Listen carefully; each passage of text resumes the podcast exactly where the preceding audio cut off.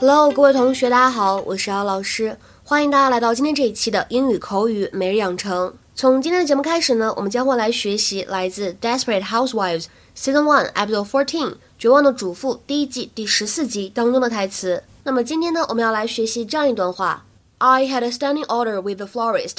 I forgot to cancel it. I uh, had a standing order with the florist. I forgot to cancel it. I had a standing order with the florist. I forgot to cancel it. 我在花店下了长期订单，我忘记取消了。I had a standing order with the florist.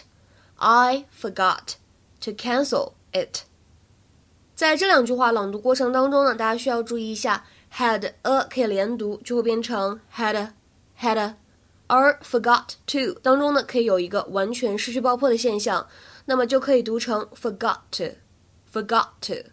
而末尾位置的 cancel it 当中呢，可以连读，就会变成 cancel it，cancel it。 Hello.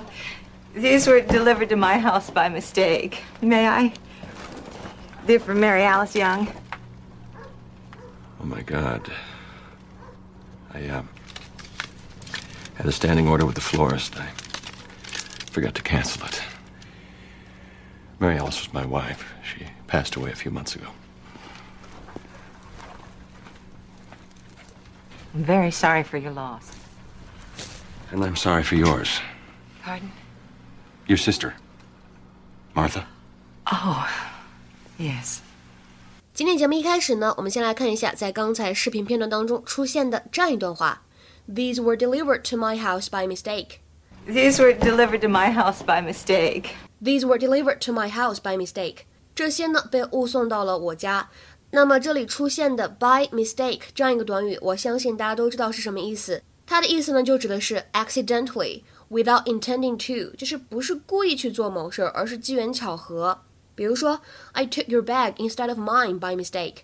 我不小心拿错了你的包。I took your bag instead of mine by mistake。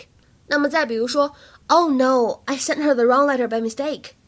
哦天呐，我给他寄错了信。本来呢要寄这一封，但是怎么样呢？寄成了另外一封。Oh no，I sent her the wrong letter by mistake。今天节目当中呢，其实我们想跟大家重点说一下，什么叫做 standing order，站立着的订单嘛。其实这里的话呢，standing 并不能够理解成为站立的，而指的是永久的或者长期的这样一个意思，permanent rather than formed or created when necessary。比如说，下面来看这样一个短语，a standing committee。A standing committee 就是常委会的意思。那么再比如说，看这样一个句子，You know you have a standing invitation to come and stay anytime you're in town。跟你说，你任何时间到镇上来，我家大门呢随时为你敞开，欢迎你来做客。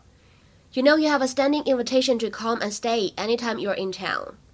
那么有的时候呢，在口语当中，你可能会见到这样的一个句子：It's a standing joke。 Joke 就是开玩笑的意思。那么 it's a standing joke 怎么来理解呢？其实这里的 a standing joke 相当于 something that a group of people regularly laugh at。这是我们这群人当中大家都经常用的一个梗，可能就是身边某一个朋友发生过什么样的趣事，让大家都怎么样呢？记忆犹新。今天的话呢，请同学们尝试翻译下面这个句子，并留言在文章的留言区。She placed a standing order for fresh flowers every week. 这样一个句子应该如何来翻译呢？其实相对来说比较简单，希望各位同学可以踊跃留言。我们今天节目呢就先讲到这里了，拜拜。